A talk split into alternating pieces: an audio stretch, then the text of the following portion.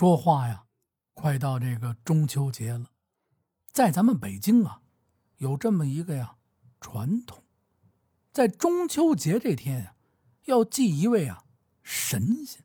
这岁数大点的叔叔阿姨、爷爷奶奶，还有这小朋友啊，有的就知道了。哎，是有这么一回事咱北京啊，在中秋节的时候啊，得祭奉啊兔爷。在咱北京啊。用这“兔”字开头的好词儿、坏词儿、典故还有很多。您比如说，在这胡同里，哎，像我小时候淘气，淘气不说，这手啊还特别的闲呢。这夏天天啊，天特别的热，晚不晌回来了，哟，看见李大爷他们家门口啊停着他那自行车，再一瞅四周没人，这心里呀。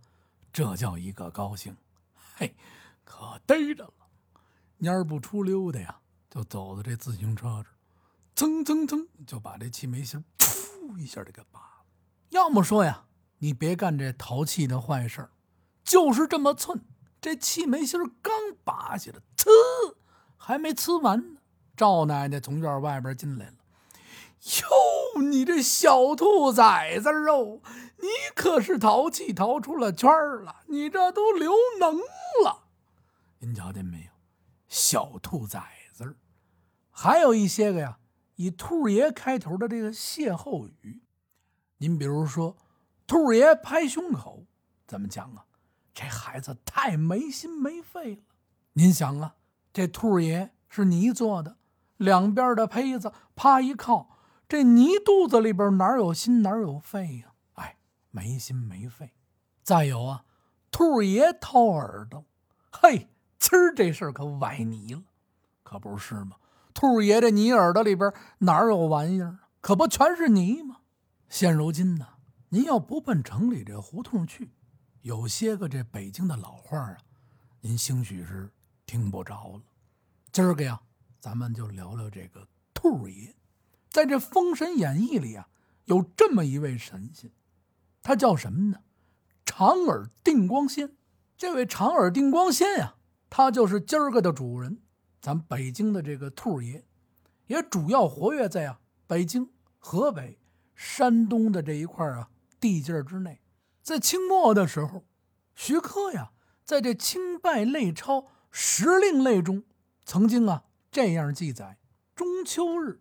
京师啊，以泥塑兔神，兔面人身，面贴呢金泥，身施彩绘，具者呀高三四尺，直径啊万钱。贵家巨士啊多购归，以香花饼果供养之。晋中啊依然在这老年间呀，每年快到这中秋节前这几天，啊半拉月的时候，这市场上啊。就开始啊，卖这兔爷了，家家户户啊都去买这个兔爷，大点的三四尺高，小个的呢两三寸，不点儿这么一小兔爷，哎，挨家挨户啊把它买回去。要说起这老年间的兔爷呀，个个都是啊兔面人身，粉白的面孔之上啊一对朝天大耳，顶盔贯甲，罩袍束带。这兔爷呀，左手托臼，右手呢找杵，做出这么一个捣药的样子，好事啊，讨人喜欢。尤其是这老年间，您说这孩子有什么玩意儿啊？快到中秋节了，上街买吃的买菜，看见卖兔爷的，哟，不行，您得给我买一个，好玩。大人的呢，也得请一个回去。到了祭月的时候。把兔爷呀摆上，好事祭拜。老年间这祭月呀，还不是瞎祭的，还有这么一讲究：男不祭月，女不祭灶。所以这男的呀，您在边上看着。到了拜月的时候呢，只能由家里这女性啊和孩子们来啊进行这拜月的仪式。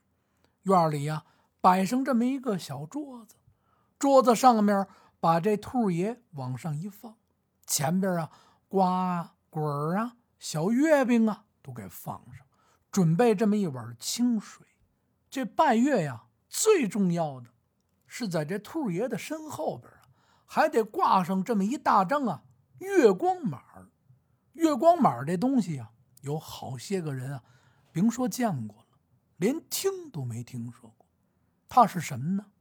据这《燕京岁时记》中记载，月光马者，以纸为之，上绘啊太阴星君，如菩萨像；下绘呢月宫即啊捣药之兔，也就是一张啊长不溜的大纸，哎，上边呢画着这个太阴星君啊菩萨像，下边呢画着这月宫，就是这么一张纸，上面印着这些东西。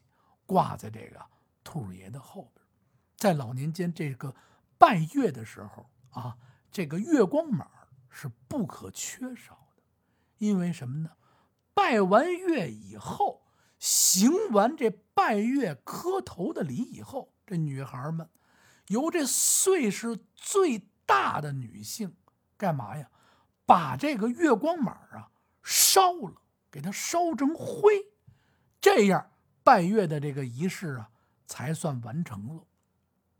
随着这时间的流失啊，这拜月的形式呢也有所变化。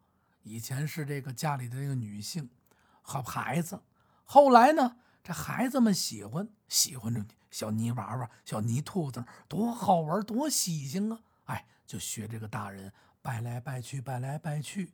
到了清末民国这个时候。啊，有的家里边啊，就是一到这中秋节，在这院里支上，孩子们拜着玩去吧，就是这么一个过程。再后来呢，慢慢啊，就变成这孩子的儿童玩具了。过年过节的时候，这庙会上啊，街面上啊，总是有啊，这摆摊推车卖这兔爷的。孩子们看见喜欢，一喜欢就得请一个回家去，拿在手里玩啊，摆在床边啊。哎在我小的时候啊，就总爱问这老人：“这兔爷是怎么来的？”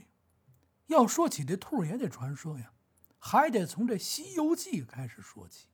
在这《西游记》里啊，有这么一段：唐僧啊，被这天竺国的公主给掠去了，非得呀要招亲。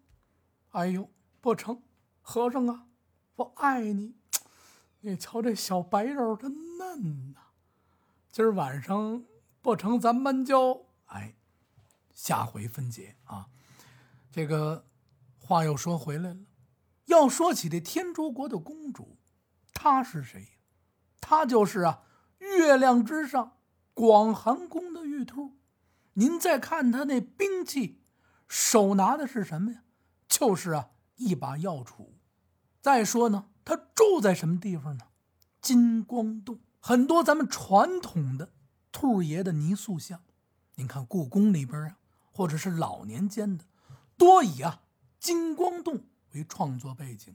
这兔爷呀，坐在这么一个山洞上，左手呢拿着这么一个药杵，做这个捣药状。